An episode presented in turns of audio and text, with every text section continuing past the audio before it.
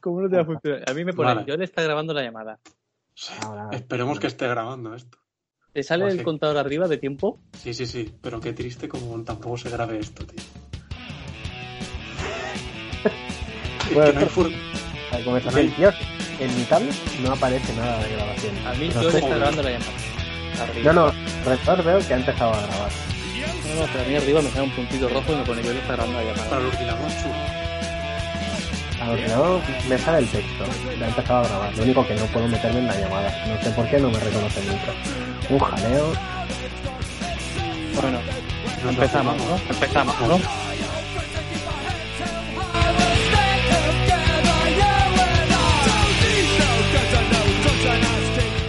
Bueno, bueno, bueno, bueno, bueno.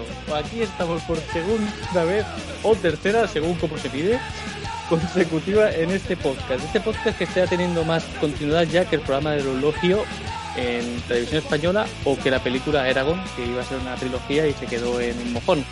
Eh, eh, yo soy Alejandro Aleucine y conmigo tenemos al hombre sensatez, la autocensura hecha persona, Ruber Boada. Pi- Pitido Hola. en Boada porque no quiere que se escuche su apellido, perdona, Ruber a secas. O boque. Un poco. ¿Qué tal, Ruber? ¿Qué tal la semana? Pues muy bien, la semana aquí encerrado en casa. Con novedades laborales. Las que me obligan a estar aún más tiempo en casa. pero, pero muy bien. Eh, lo que quería comentar es que, que no hemos dicho es que este es el segundo intento de grabación de podcast porque hemos tenido problemas técnicos para grabarlo. Sé que querías evitarlo, pero me gusta, me gusta el salseo de pensar de que esta es la segunda vez que grabamos y que nos vamos a sentir que nos repetimos constantemente. ¿Qué ha pasado ahí, caro? Que no se ¿Qué ha nos pasado, grabado. Ken? Pro- Problemas técnicos, problemas técnicos que, ¿qué dirían? ¿Qué hacen tres ingenieros eh, grabando un podcast? Cagarla, porque no, hacemos una cosa tras otra. La última vez tardamos como media hora y tuvimos que cambiar de programa. Esta vez directamente no hemos grabado, bueno, sí hemos grabado, hemos hecho gilipollas durante una hora para que no sirva de nada. Y aquí estamos. Eh, con nosotros también está Joel, repitiéndose. Eh, Como siempre. Eh, ahora puedes hacer, tú sabes ese discurso tan chulo que te ha quedado la primera vez, ahora puedes intentar igualarlo. Haremos como que no lo hemos escuchado, ¿vale? Claro, claro, o sea, todas ser reacciones naturales, como si esto fuera fresco y, y en directo. Ey, Como- ¿qué pasa, cinéfilo? ¿Qué pasa, cinéfila? ¿Qué pasa, cinéfile? Si creías que el confinamiento no podía ser peor, aquí estamos los créditos para calentar el agua de la bañera. No muy caliente, no muy fría, la temperatura adecuada. Ayudarte gentilmente a entrar en ella, evitando algún tropiezo inesperado y seccionarte las venas con una navaja oxidada mientras te besamos la frente. Porque sí, amigos, después de tres semanas, el suicidio colectivo ya no suena tan mal. Bien, ahora insertemos aquí risas enlatadas, como si funciona en la que se avecina, puede funcionar aquí. Y, y, y para adelante, bien, ue, uh, ue, qué novedoso, qué, qué original, qué fresco todo. Eh, pues eso, eso estamos aquí repitiendo un podcast. Hablaremos de. Bueno, ahora voy a hacer una pequeña ín- índice de lo que vamos a hablar. Robert, tienes suerte, llevas una hora de margen sobre el anterior podcast sobre el- Pero- la escaleta. Es que ha sido cosa. todo. Robert, Robert, una cosa. ¿Tú oyes como una voz no presentada, como que no... Me, me he presentado al principio, si escuchase, Sí. eso es lo único ah, nuevo vale. que he hecho de este No, es podcast. que- o sea, es lo único es que, que he como- cambiado del anterior. Como Vale, vale, antes no- creía que estábamos repitiendo lo mismo. He repetido antes hasta no te has presentado, que nos has hecho repetir el podcast porque no te habías presentado y con el ego que tienes. Cualquiera te aguanta si no te presentas. Ay, eh, que no estoy Will Smith, ¿eh? Un poquito de... por favor. Bueno, Qué vamos Qué a... racista. Mira, ya hemos dado más color en este podcast que el anterior. En el anterior había poca diversidad. Lo tanto, de lo que nos quejamos de películas, como la que vamos a hablar a continuación, hemos tenido muy poca diversidad en el podcast anterior. Eh, había que repetirlo, sí o sí. Había sido un mojón de podcast. Claro. Joder. Relacionando... Bueno, en fin. Sí, sí, dejarme decir el puto índice de una puta vez. Vamos a hablar Esa de... boca, ¿eh? esa puta boca, Alejandro. Esa puta mierda de boca. Vamos a hablar de mierdas. Vamos a hablar de la peli de Netflix que está de moda llamada Hogar, Gran truñaco. Gran Turniaco. Horrible. Después vamos a recomendar cuatro pelis sobre confinamiento, pero así pim pam pum, eh, rapiditas, porque Rubén ya se la ha podido preparar, le ha dado tiempo y margen, así que tenemos todos tres o cuatro pelis que recomendar. Hablaremos de los ganadores de los Globos de Oro, que ya no son nuevos para vosotros, pero que podéis hacer como si fuesen nuevos. Después eh, abriremos una nueva sección muy interesante que se llama In Memoriam.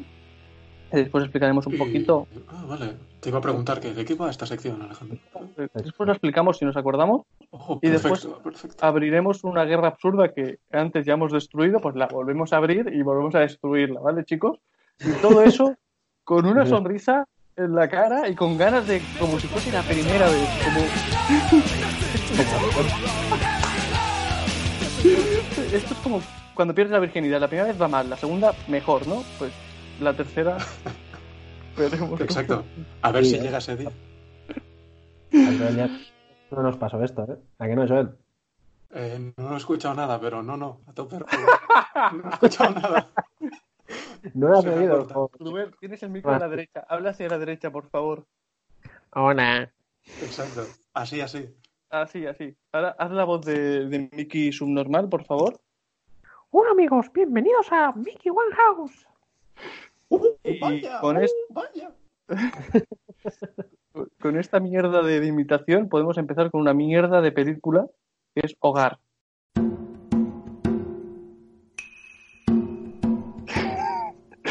¿Qué os ha parecido, Rubén? ¿Hogar? ¿Hogar? Eh, ¿Gusto hogar? Me- no me ha gustado nada. La verdad se me ha hecho muy larga, muy pesada, pero no Hay hay, pero. por dónde sacarla. Hay un No hay pero. pero. No hay pero. pero no me ha gustado nada. Es que nada, de nada, de nada. Eh, ¿Quieres que explique la sinopsis como he hecho en el podcast anterior y que no me has dejado contarlo ahora?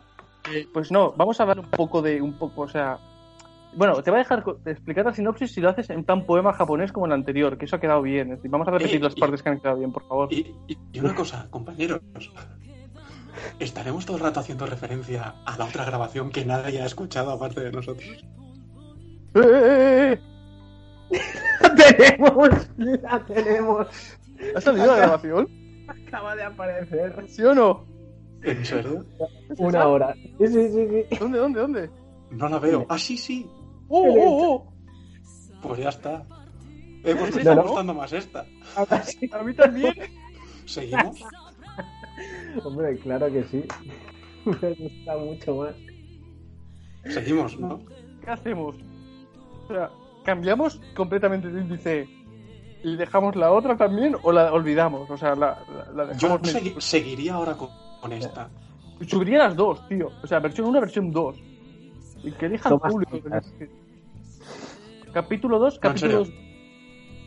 ¿Qué queréis hacer? ¿Seguimos Sigamos. o paro de grabar? O si no, no, segui- seguimos y hacemos un mix si de los momentos que más nos han gustado ay. y podemos. Oye, oye, me gusta, me gusta. Sí, sí, sí. gusta. Exacto. Hostia, Rubén, has Como ganado los me dos. lo trago yo todo, como me trago yo luego toda la edición. ¿eh? Hijos de puta. Exacto. Luego no a- tengo tiempo. Luego no tengo tiempo para trabajar. No pasa nada. A ver, yo. el- Ya de la mierda de edición. Tienes el ordenador abierto diciendo ver qué trabaja, cabrón. Bueno, Cambiando. de hecho, aún estoy conectado, ¿eh? Estoy Ya lo sé. Vale, pues volvemos. No sé dónde nos hemos quedado, así que voy a empezar desde hogar, ¿vale?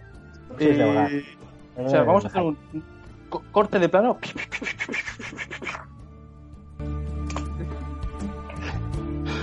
Y hablando de mierdas, de putas mierdas, de mierdas absolutas, de, de Mario Casas y de Casas sin Mario. Hogar. ¿Qué os ha parecido Hogar de Netflix? Buah, Sí, Pero- pero- espera, épico. Vamos por partes. Sinopsis. Sinopsis, men. Sinopsis, men. O sea, Soy yo. Vamos, ¿De a- qué va Hogar? vamos a digerir el bolo alimenticio antes de cagarlo, ¿no? Digamos. Bien, exacto. Un hombre que busca empleo. que no puede. Infojobs. Infojobs no le funciona. Entrevistas de trabajo que encuentra muchos capullos. Y el tío diciendo, no me gusta mi vida. Deja su casa por otra. Que no está mal. Es una casa, no es un sin techo, recordemos. ¿Qué ocurre? Va a visitar su anterior casa y se encuentra un nuevos inquilinos. ¿Y qué decide? Joderles la vida. Ya está. Punto. Para, para, para, para. Ya está, ya está. ya está. Stop, stop. Hasta Eh, ahí, hasta ahí, ojo. Hasta ahí si te explican que la peli va de eso, dices, pues puede estar bien. Luego la empiezas a ver y ves semejante truñazo y dices, em, sácame de aquí. Nunca mejor dicho. Pero- Eh, Javier Gutiérrez también, es decir, Truñaco gordo con Javier Gutiérrez al mando. Es decir, a ti Joel sé que no te acaba de convencer, ¿no? Pero es un No, gran o sea, actor. A mí lo que me pasa con Javier Gu- Gutiérrez es que lo veo siempre encasillado en la serie de Vergüenza de Movistar, que hace un papel en plan irónico, pero actuando en serio. Y hostia, tío, es que cuando lo veo en la peli actuando serio, claro, me lo imagino metido dentro de la serie y no, no sé, no me transmite la angustia de un thriller ni mucho menos. Partiendo de esa base y siguiendo luego por un guion de mierda que parece que está escrito por unos niños de tres años que han visto eh, un libro de cómo escribir un guion y siguen los patrones básicos, casi hostiándote con las metáforas para que las entiendas como si fueras subnormal. Y en general es eso, tío, entre que Javier Gutiérrez me lo imagino como vergüenza y que los diálogos me parecen súper infantiles y la historia súper plana, me parece un truñaco épico, tío. Y para más Henry, Mario Casas. Mario Casas con camiseta. Claro, claro, Mario Casas con camiseta, que es como Claro, lo hay que decirlo peor. todo. Sí, sí, sí. Es gratísimo. Si hablamos de encasillamiento, La salsa de la vida, tío, que es Mario Casas sin camiseta. Eso es lo Exacto, que. tío. hostia. A ver. Espero que la salsa de mi vida sea algo más que Mario Casas sin camiseta, pero bueno. Salsa de la película. Pero hay que. Es que no les costaba nada. Y eso, meter un plano la más camiseta. en la ducha. Es que es eso, tío. Se llama hogar, ¿no? ¿Qué haces en tu El hogar, típico, ducha? el típico plano folleteo con la mujer. Sí, ese plano folleteo Y- fácil. Y yo ya, yo ya no pido ni, ni un pectoral o abdominal. Una espalda, tío. Ese tío tiene muy buena espalda. Un algo, un frame, que se intuya. Una silueta. Pero es que sin eso Mario Casas es que no me jodas, tío. O sea, es un truño de actor para un truño de película. Grita tengo- bien, eso sí. Tengo que decir que, a, a punto a favor, no me, no, no me desagrada el papel que hace, ¿eh? Tengo que decirlo, no creo que haga un mal papel.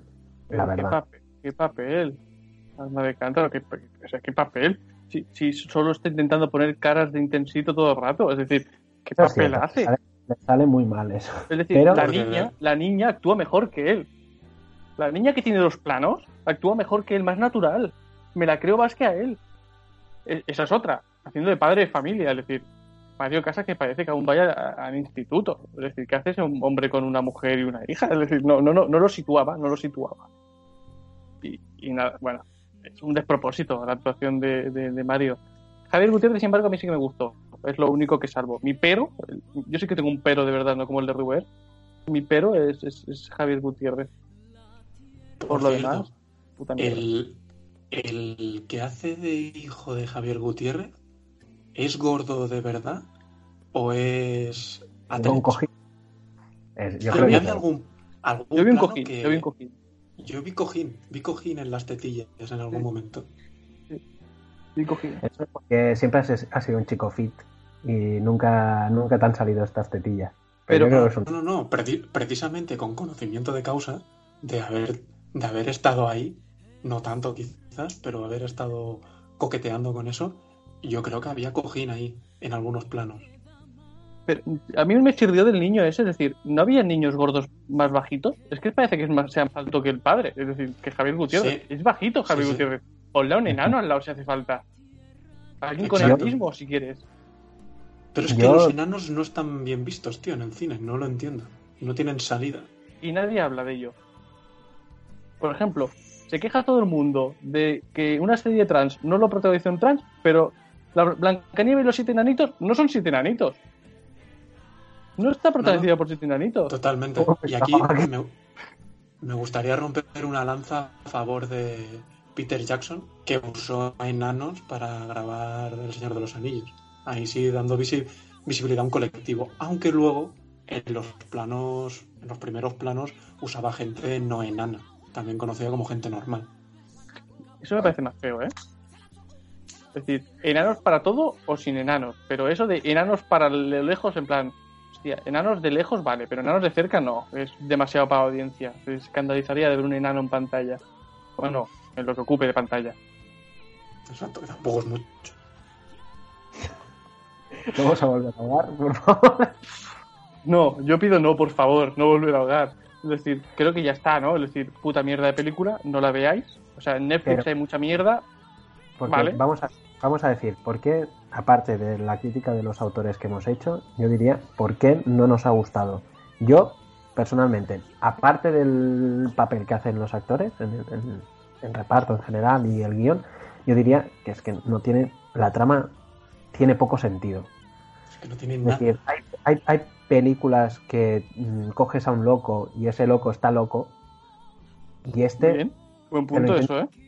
sí, pero es que este Coherente. te lo, te lo intentan pintar como es un tío que se le ha ido la flapa, pero es que no, en ningún momento me transmite locura, me transmite rabia todo el rato, ¿sabes? Y lo que hace es de persona y la de la olla, completamente. A mí peor, a mí no me transmite nada. O sea, además- Es guion eso, tío. no me acaba de enganchar en nada. Es decir, no me estoy creyendo nada de lo que estoy viendo. Es decir, me parece un juego de niños lo que están intentando venderme. Digo, vale. sí, y, como, totalmente. y como no me lo creo, no, no- no- llegué al final por llegar, porque tampoco es muy pesada de ver, porque te hace gracia lo absurda que es. O sea, se toma mí- en serio algo tan absurdo. Se me hizo pesada. Estaba en el piso y, y me- mi compañera de piso me preguntaba, ¿pero qué, estás, qué, qué estamos viendo? Y digo, "Pff, yo qué sé. Esto Pero es no, que no". yo estoy seguro de que los directores y guionistas, que son los hermanos y tal, que lo leí pero no me acuerdo cómo se llama, estoy Alex, segurísimo, ¿Qué son? ¿Pareja y hermanos? Es decir, Son hermanos. Alex y David Pastor, ¿no? ¿incesto? ahí no me voy a meter, Vale, vale, vale. pero yo creo que, tío, son los típicos de familia adinerada con casita de que te cagas en un pueblo perdido por ahí fuera de la urbe, que lo han tenido toda la vida todo regalado y que le salieron a esos padres los hijos bohemios que querían simplemente disfrutar de la vida como haríamos posiblemente cualquiera de nosotros si hubiésemos nacido en esas circunstancias y que dijeron, papá, mamá, quiero ser director de cine. Y con el enchufismo de conozco a quien sea o lo que sea, esos chavales han ido ganando. Pues en Sitges hicieron algo y tal, no sé qué, pero no me creo que con el talento de mierda que han demostrado en esta película, por su propio talento hayan llegado a conseguir producciones como las que han conseguido. Esos tíos conocen a alguien, tienen contactos. A mí me cuadra la historia por un solo motivo. O sea, lo del niños pijos.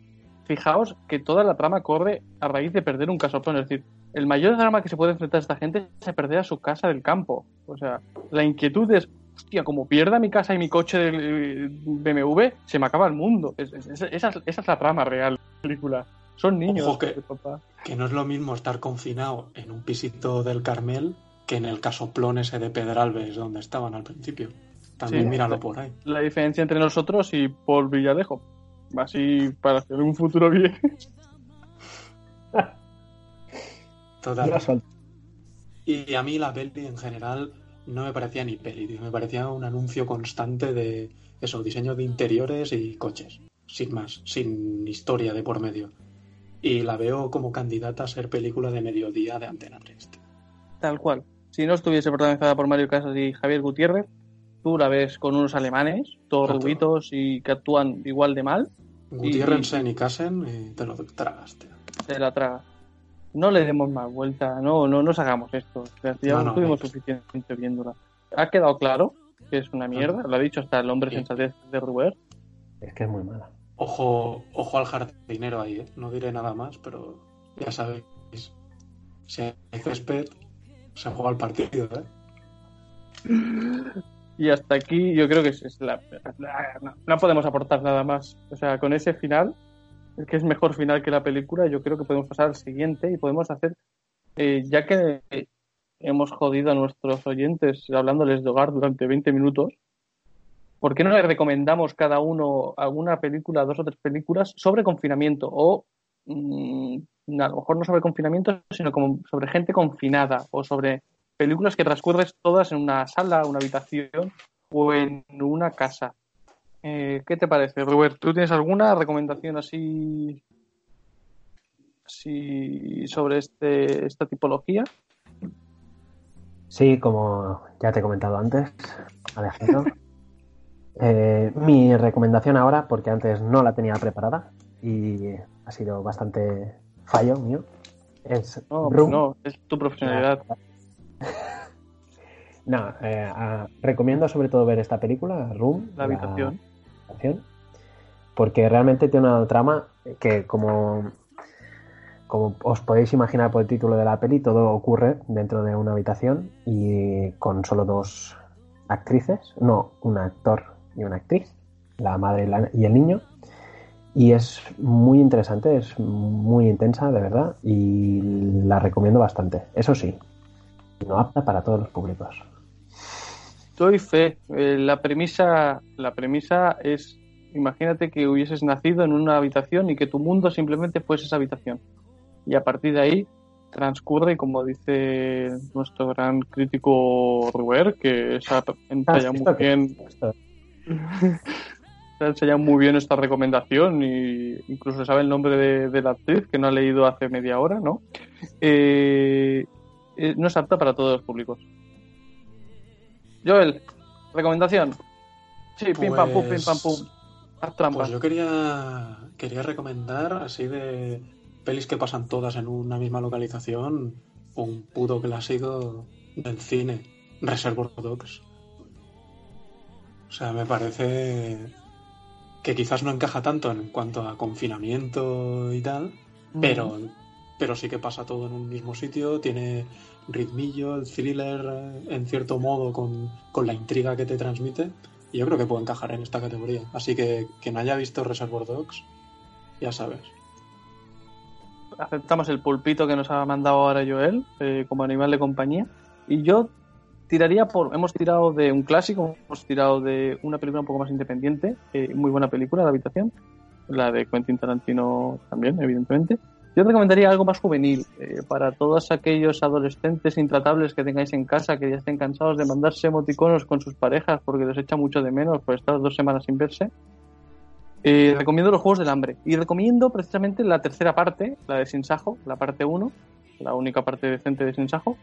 Eh, sobre, es también un confinamiento, es un confinamiento un poco más político, es del distrito 13, todos ahí ya en el subterráneo.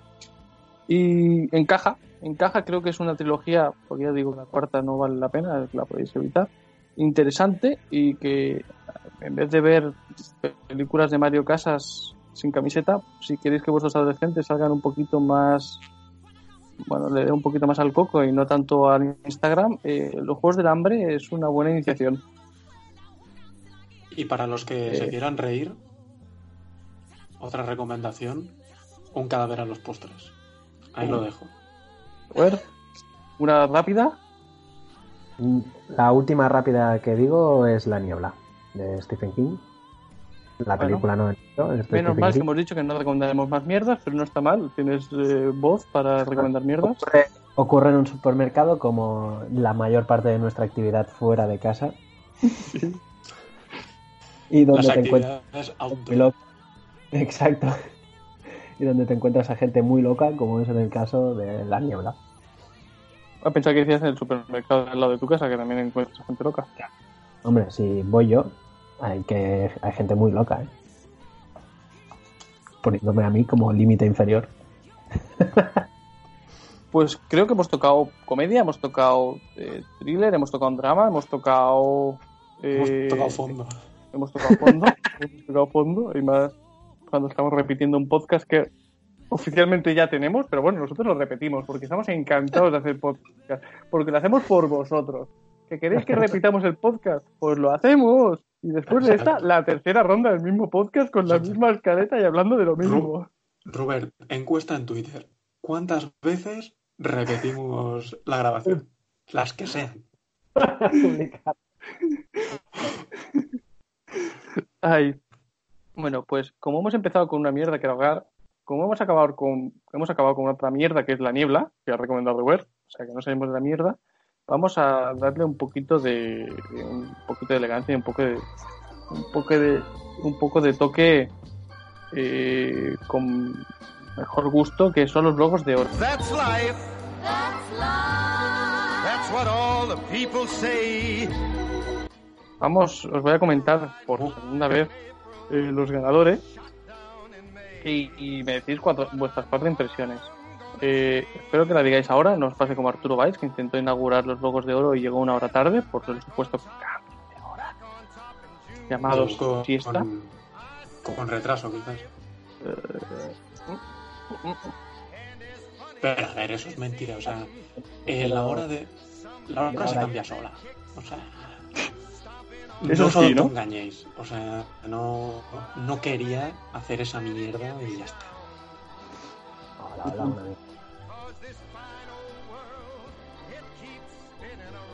Hola. Quizás se caiga en un agujero de ahora caigo. Hostia, a ver, a ver, a ver, a ver. O sea, vale, prefiero el silencio que se ha creado que la mierda que ha soltado, ¿eh? Os lo digo. Para soltar mierda, os quedáis en casita. O sea, Cinco deja el silencio, da igual. Cinco mil, cinco mil, cinco mil. Ay, Dios. Bueno, vamos a, os voy a comentar ganadores, que, que esto no puede ir a mejor. Mejor serie española. La Casa de Papel. Sobrevalorada. Siguiente. Punto. No la he visto, por cierto. Yo tampoco. Yo sí, yo sí, pero quiere decir que tú no la has visto. Ah, vale, no, no, por decir sobrevalorada. Ruber. Ruber no está. Chernobyl. Mejor serie general. No, no, no, no, pero vuelve, vuelve a la pregunta, que no caigo. La Casa de Papel. Estoy con la web. No os veo si estáis o no estáis, ¿eh? O sea, ahora tirad un poco vosotros. A mí mm, me gusta la casa de papel, la he visto, tengo muchas ganas de la próxima temporada y la verdad me parece un muy buen premio. Sobrevalorada. Siguiente. Otra. Chernobyl. Mejor serie. Chan, chan, chan, chan, chan, chan. Merecidísima. De lo mejor que se ha hecho en la historia. Punto. Otra. Ruber no importa. Yo sobre Chernobyl me falta por ver el último episodio, El- eh, pero ¿no? está muy... Lo único que ya sé cómo, cómo acaba, es el final. Juraría que tiene cuatro episodios. O sea, te falta- has visto tres. He visto tres. Y quería abrir un debate, Joel, cosa que no he hecho antes. A ver, dime, ¿Crees que el primer episodio es mucho mejor que nosotros? Que los otros dos que ha visto, ¿eh? Sí. Puede, puede ser que el primero a nivel de guion y demás le dé vueltas a los otros, pero a mí como serie, como paquete de serie, me parece brutal. O sea, no lo puedo separar en capítulos, porque a mí lo que me transmitió a lo largo de toda la serie, de la angustia, del egoísmo de las personas y de cómo eso nos puede llevar como sociedad a la mierda, me pareció magistral. Y no sé, soy fanboy de Chernobyl. Fanboy de Chernobyl y de sus consecuencias, supongo que también, ¿no? Sí, sí, exacto. O sea, Yo mismo soy de- deformado. De forma banda mental. sonora. Joker. Mm, Merecido, merecido. Sí. Bien. Suena bien. Yo, vo- yo voté por otra banda sonora, que era la de 1916, 17, porque me gustó más. Pero bueno, me parece un correcto premio, la verdad. Me gusta, me gusta que tú votes lo que más te gusta. Estaría mal votar lo que no te gusta, pero está muy bien. Está muy bien que tu argumento Sí. sea que votaste Sí, por es lo- 1917 porque te gustó más. Sonaba Me mejor, gustó. ¿no? Exacto, las balas Piu Piu suenan mucho mejor que las balas del Joker, tío. Claro, porque en el Joker hay cuatro balas solo, pero ahí estamos. Mejor película de animación. Klaus. Excelente decisión. Joel. Sobrevalorada. Ahí estamos. Eh, mejor por- actor de reparto. William Dafoe. O Dafoe. ¿Cómo se le pronuncia, Joel? ¿El apellido? De fútbol. Dafoe, vale. Por el faro, no lo he visto.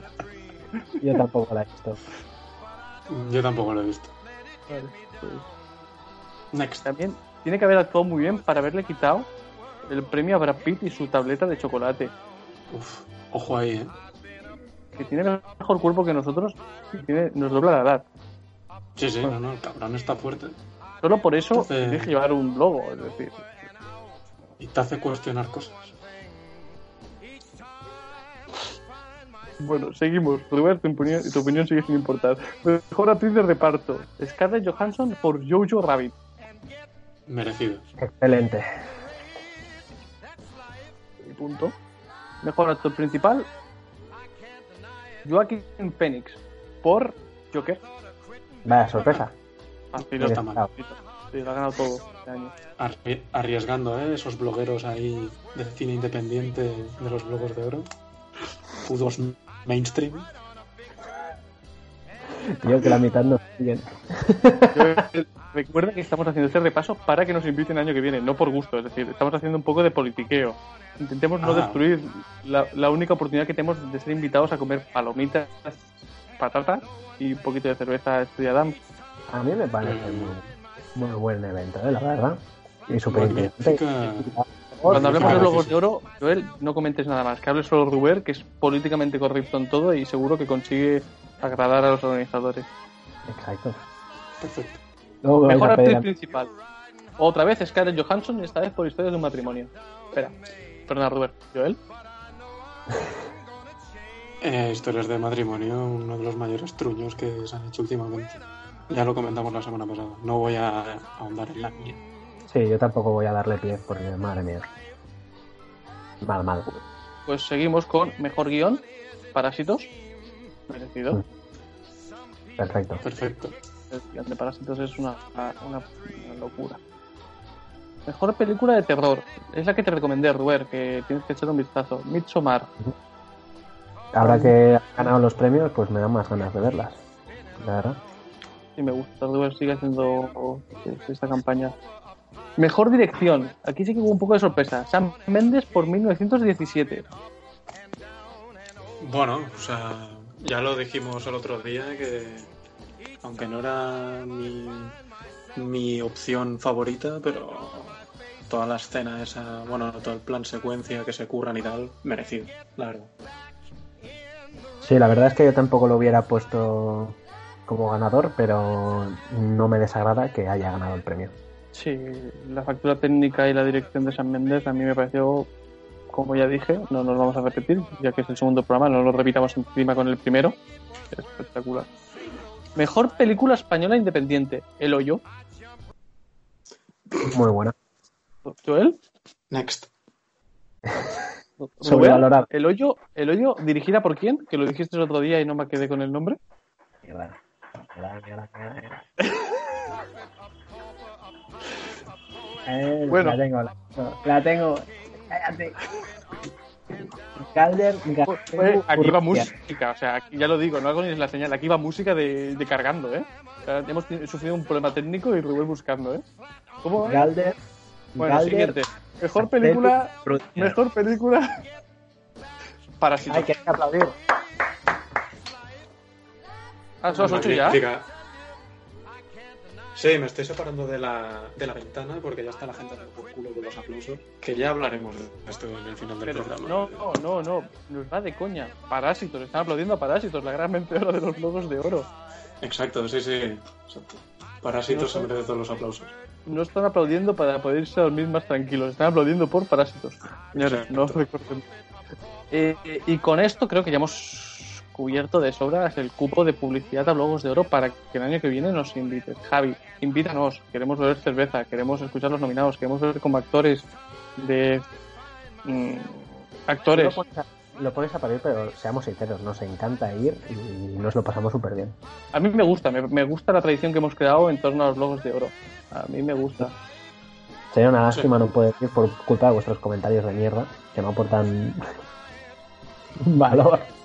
No, eh, Rubén, llegados a este punto, yo creo que del podcast nadie nos escucha, así que tú, tú puedes liberarte también, ¿eh? Ese es el mejor momento. Perfecto. Quiero canapés. Sí, de aquí hacemos, Comida. una- de aquí hacemos una- en comida.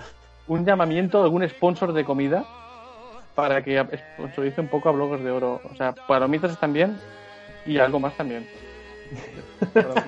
Como titular, es excelente. ¿eh? Vale. Palomitas también, algo más también. Yo, yo- sí, y tiene, y tiene, tiene el arriba. Yo pasaría ya directamente al siguiente y es la sección estrella del día de hoy, In Memoriam.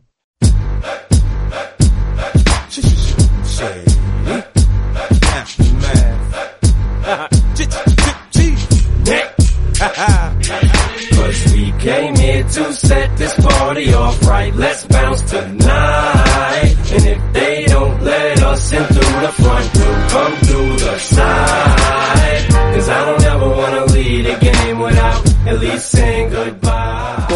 En esta sección, porque no os ha visto la película ni la conocía hasta hace una hora, eh, no va a hablar mucho. Le dejo que nos presente y nos explique en qué se basa la sección In Memoriam. De P a Pa, por favor. Sin olvidarnos el- la votación final que haremos en Twitter. Pues básicamente el, el apartado In Memoriam es donde nosotros eh, intentaremos sacar a la luz películas que consideramos que se han pasado al olvido, pero que merecen ser nombradas y recordadas. Entonces luego al final realizaremos una votación por Twitter, aparte de nuestra propia valoración, en la que nos gustaría que dijerais si merece ser rescatada o olvidada del todo.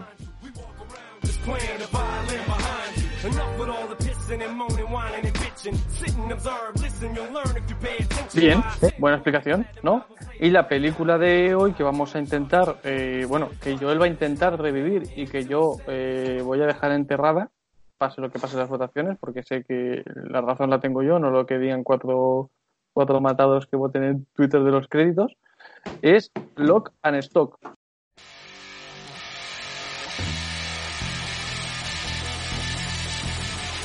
O como eh, se llama, bueno, Lock and Stock y tiene una coletilla que nunca me acuerdo. eh, And two smoking barrels. exacto.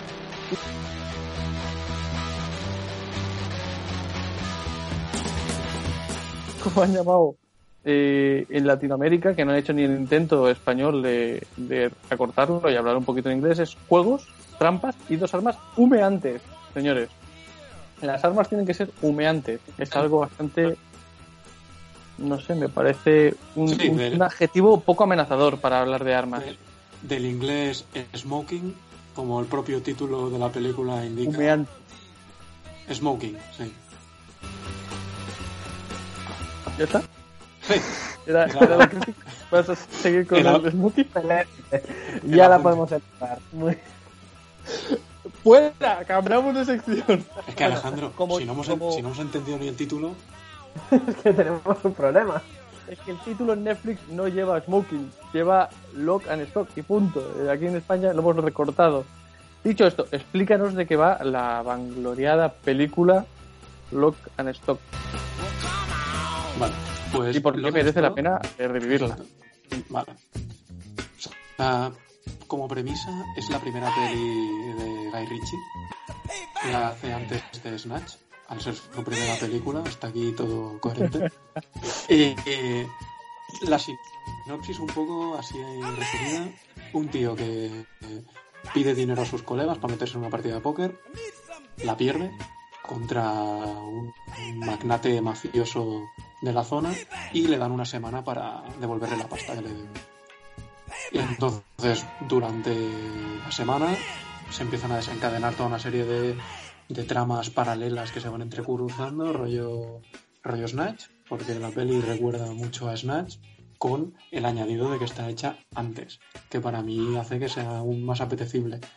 Y bueno, en la peli salen eh, actores que veremos ya trabajar con, con Guy Ritchie más adelante, sale Jason Statham, Vinnie Jones, el actor que hace del ladrillo también en Snatch también sale.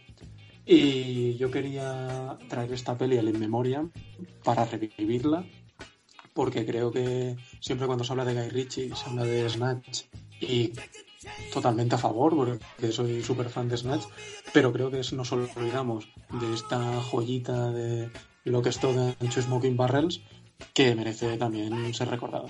Y por eso la traigo aquí, para salvarla. Salvemos. Lo ganas tú.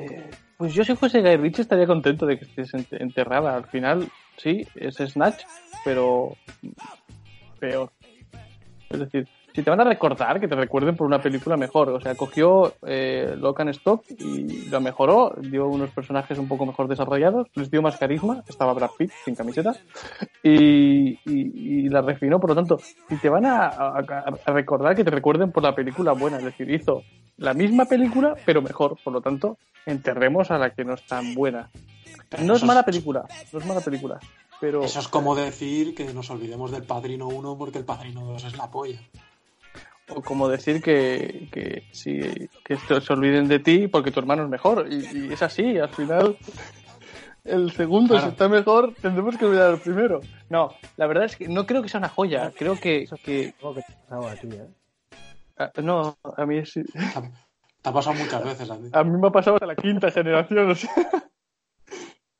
Pero bueno, entre medios hubo un Rey Arturo y un Aladín también en mi familia. Así que. Hostia, vaya teruñacos se marcó ahí Guy Ritchie.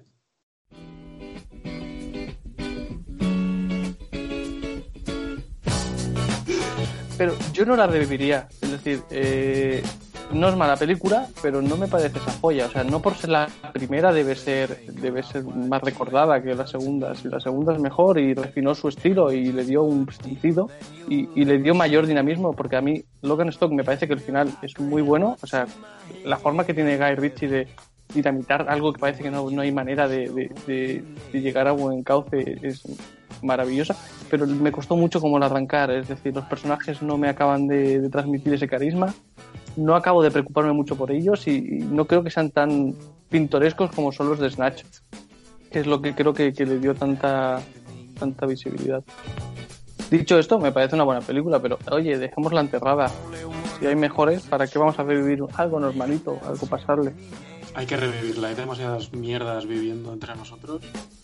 Y necesitamos un zombie que vuelva entre los muertos como Logan Stock para que se empiece a cargar a toda esta panda de películas de mierda. Mi humilde opinión.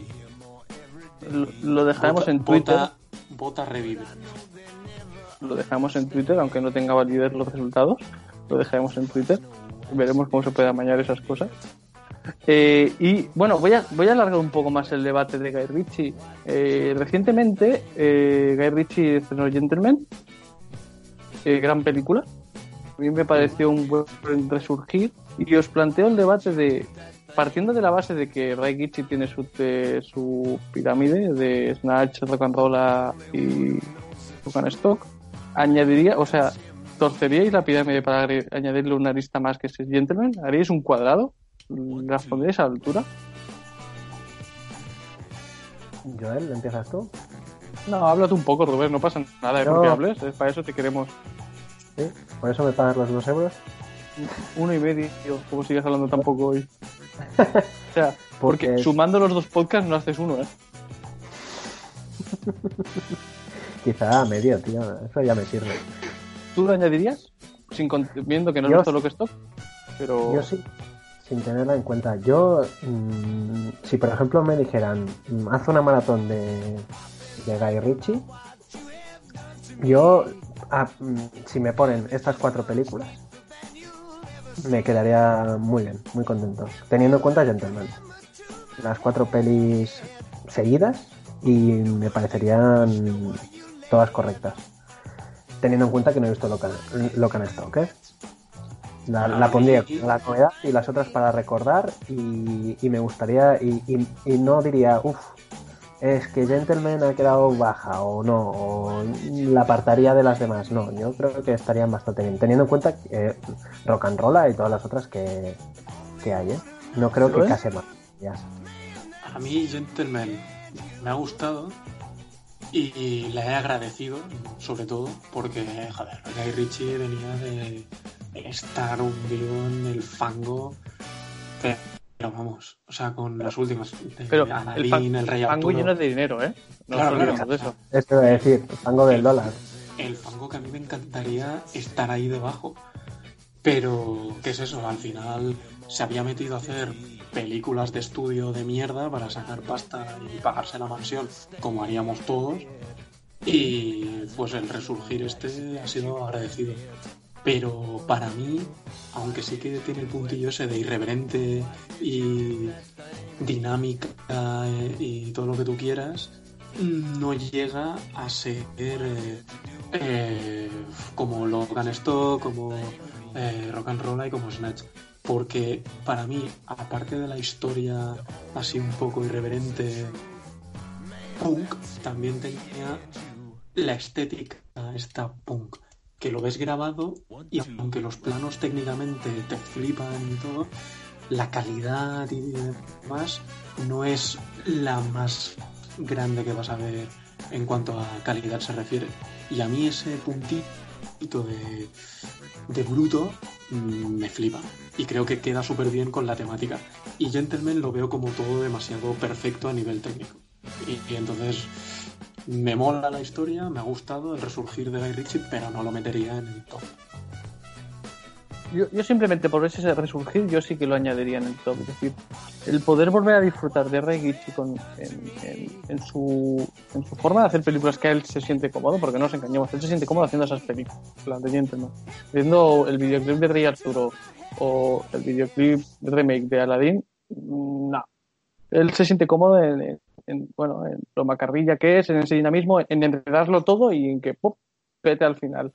Yo por ese resurgir y poder volver a ver a, a Richie en su esplendor, yo sí que le añadiría. Y como dice Ruber, me podría hacer un maratón de, de las cuatro, cuatro películas desordenadas y las disfrutaría. Es decir, no las no, no quitaría Gentleman, lo, lo dejaría. En The Gentleman, lo que me quedo ya para siempre, el personaje de. ¿Cómo se llama? Colin. ¿Colin qué? Colin Farrell. Farrell. Bueno, Colin Fa- el- Colin Farrell, sí. Sí, ¿no? Colin Farrell. O sea, ese Colin Farrell. personaje me parece de, de lo mejor que he visto en mucho tiempo. ¿eh? Me flipo.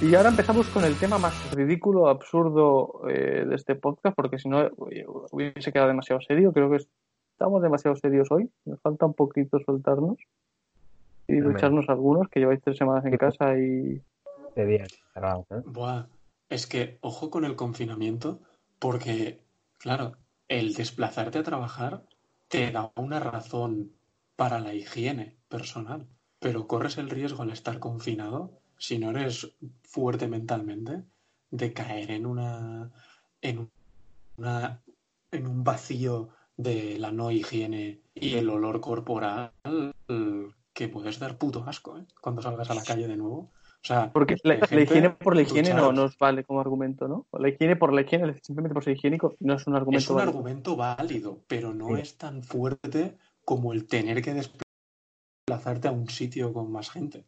O sea, Estamos diciendo que Ah. la higiene es para que no te miren mal. Es decir, Claro, por si el que dirán. nadie juzgase sus olores corporales, no nos ducharíamos. Sí, siempre es por el que dirán. Te has de duchar por el que dirán. Está. ¿De acuerdo, Rubén? Yo totalmente de acuerdo. Y como mucho, si se suda mucho en casa. Yo es que comparto piso, entonces tengo que ducharme. Por, por ellos, no por Por mí, el que por dirán. ellos. Claro, claro, pero siempre es por el que dirán. Es decir, sí. en mi caso es por supervivencia, para, no, para que no se mueran. Y que Verás. muchos días, muchos días de estos, también, oye, que te quieres duchar, pero tampoco hace falta hacer una ducha completa. Que también hay que ahorrar agua, no todo será Oye, eh, tío, pura- pero se Pues- pierden las duchajas. Se pierden las duchajas. Yo desde aquí reivindico las duchajas. Si no te duchas, no hay duchajas. Pero es que estos días quizás tampoco hace falta el, el irte a duchar para, para que te nazca nada. Quizás la situación en sí ya te lleva a. No has de ir tú a buscar. ¿Sabes? Pues yo, entonces, si, se, si se puede ahorrar algo, algo de, algo de agua y, y hacerte, ya, no digo no ducharte, pero un- una colonia por encima o algo así, pues. adelante. Y para el día siguiente, ya está. Ah, bueno. Creo, creo que yo la, la, la encuesta del Inmemorian la mandaría a tomar por culo y haría la encuesta sobre la ducha. Creo que es bastante más interesante. Correcto. Puedo hacer. No sea por, por O sea, publicación. sí, así ya tienes, ya tienes un día cubierto ¿no? de, de, de publicaciones y no tienes que darle al coco. Una, una al día. Eso que me ahorro. Eh, ¿Cómo vamos de tiempo, amigo Joel? Porque como estás grabando tú para intentar no perder el podcast que nos ha perdido finalmente, no controlo el tiempo. ¿Cómo- ¿Cuánto llevamos? Unos 45 más o menos. Pues va perfecto para el último punto de la escaleta. Eh, es el punto más absurdo. Eh, para poneros en contexto, si no lo he hecho antes, que sí lo he hecho, es un debate que se abrió en Twitter, un debate tonto, un debate que, que seguro que provocó llantos y lágrimas en casa de los tuiteros eh, agresivos, en sobre cuál es el mejor trío. Comparando los tríos de Harry Potter, son tríos no... no Creo que he visto una película diferente. el trío de Harry Potter por, formado por el pelirrojo Hermione y el chico con gafas versus el trío de Star Wars, pero no el trío de Star Wars que todos están pensando, sino el trío de Star Wars de Obi-Wan Kenobi Pamma, Pamma, Padme, ¿cómo se llama la de Star Wars? Padme. Padme. Y. No sé quién es el otro. Anakin. Es que no soy fan de Star Wars, por lo tanto os lo dejo ahí. Padme. Padme. Vale, Eh, ah. Padme. Obi.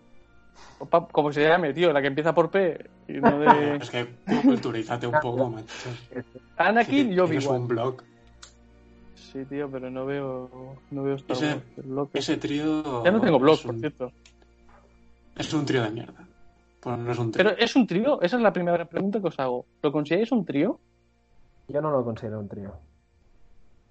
Gracias por argumentar tu respuesta, Robert. Muchísimas gracias.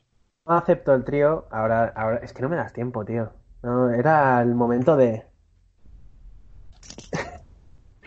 Exacto. Eh, no lo acepto porque, más que nada, que en la mitad de la peli, Obi-Wan y Anakin se la pasan separados y. Y sí que en, en tema de lore quizá están más unidos y todo lo que quieras, pero los tres en sí no tienen una línea que, que estén todo el rato juntos ni colaboran para hacer muchas cosas. Sí que tienen puntos que coinciden, pero no es un Harry Potter, Hermione y Ron que están toda la vida juntos luchando contra los malos constantemente, sino que cada uno hace su pelea y casualmente se encuentran en cierto punto. Pero no es que aporten los tres por igual ni, ni, ni nada. Aquí tienen, tienen su amorío y Obi-Wan hace su trabajo aparte. Y luego se juntan y tienen sus discusiones. Y punto. No, no hay un trío. Eh, son personajes que coinciden. Son tres porque mira. Sí, sí, totalmente. Y es más Anakin jugando a dos bandas que, que un trío en sí.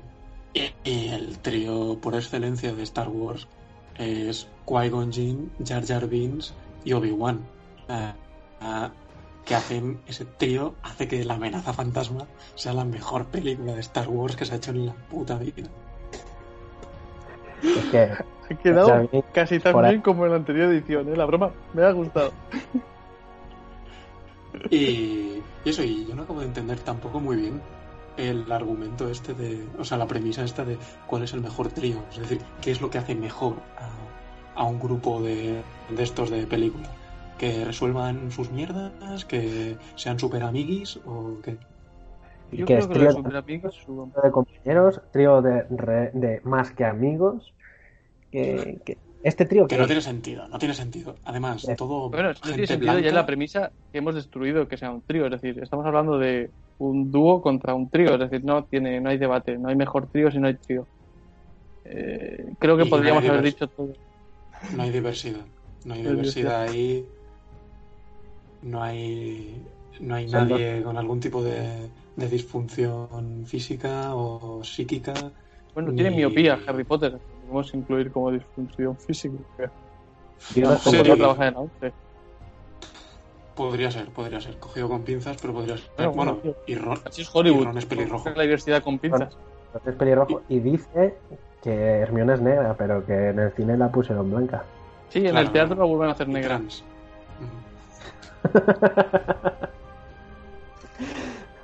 Creo que podemos dejar este podcast capítulo 2 eh, mm, punto 2 aquí. Eh, os dejaré vuestro espacio publicitario para que soltéis vuestras mierdas. eh, empezando por Joel, que sé que él sí que se lo prepara y que tiene que tiene un poco de profesionalidad y que se toma en serio esto de, de hablar para 25 oyentes. Así que te dejo un minuto más que a Rubén. Ya puedes, ya puedes, ¿eh? Sí, sí. Estaba haciendo una gran pausa música, dramática. música, señores, inserten música. A, to- a todos los que no habéis salido a manifestaros por los derechos de nada ni de nadie en vuestra puta vida y que ahora salís al balcón en bata y gallumbos a aplaudir dos minutos, no vaya a ser que Ferreras entre medio de algún titular y os lo perdáis. A todos vosotros que os creéis el Che Guevara luchando por los derechos de vuestro pueblo, os diría que os deis un aplauso a vosotros mismos y os vayáis a tomar por culo.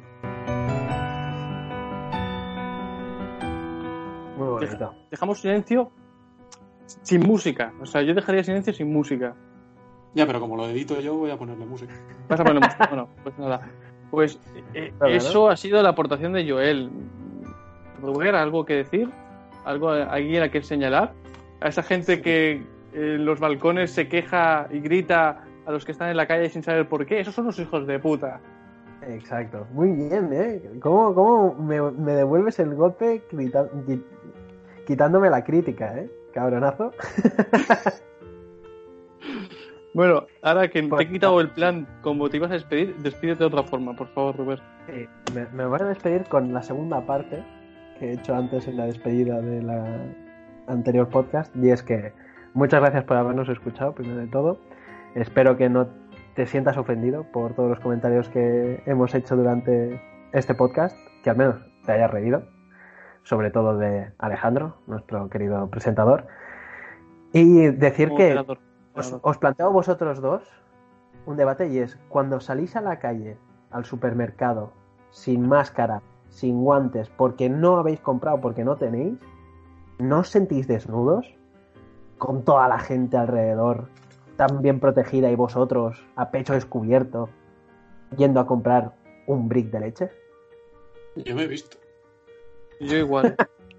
y, y quiero hacer un inciso. Era una mierda de pregunta antes y sigue siendo una mierda de pregunta ahora. Es decir, Pero es No que era como necesario de supernetas, o sea, lo podías haber dejado enterrado al lado, al lado de del Lock and Stock, ahí, los dos, y tu bromita, los dos enterraditos. De lo que el stock aún no hemos enterrado nada porque falta que la vea y valore si hay que enterrarla o no. Bueno, Así que Ah, o sea, y, y que las Y el masas público. decidan. exacto, o sea, el público, Porque pero de nosotros tres tengo el poder de enterrarla o desenterrarla. ahora mismo el único que tiene poder es Joel, que es el que tiene la grabación en sus manos y que puede pararla cuando salga los huevos. Y es más, es el único que tiene poder porque edita él. O sea, podría hacer un podcast entre los dos hablando solo él. Simplemente poner una voz de estas eh, medio hecho, po- robotizadas, presentando las poco a secciones y ya poco, está. poco a poco es mi intención. De poco a poco ir quitándoos tiempo a vosotros, sin que se dé cuenta nadie, que parezca que siempre es el mismo nivel, pero siempre, cada, cada semana yo iré hablando un poquito más, un poquito más, hasta que llegue a ser solo yo. Solo hablando yo y música. Vas a ser el crédito, En el crédito. el crédito universitario. Pues, Hostia, no, la has hecho buena, no la destropees. La has hecho buena, no la estropees. No es tan difícil, Le- cállate. Corta, Joel, corta, corta. le gusta moverse entre la mierda. Sí, tío. Es Mario Casas sin camiseta. Soy Mario Casas sin camiseta. No, con camiseta. Con camiseta, con. Con camiseta, es verdad, es verdad. Pues ya estaría, ¿no? Sí, sí, sí, sí, se ha grabado esta vez y no tenemos que hacer una tercera edición. Qué guay. Vale. Me ha encantado Esta ha sido, comentar. esta- esta ha sido más irreverente. Es que esto ya ha entrado entra dentro del podcast. No sé si nos hemos despedido y lo hemos cortado tal cual. Ah, Bueno, lo que sí cortado. hemos... Vale, perfecto.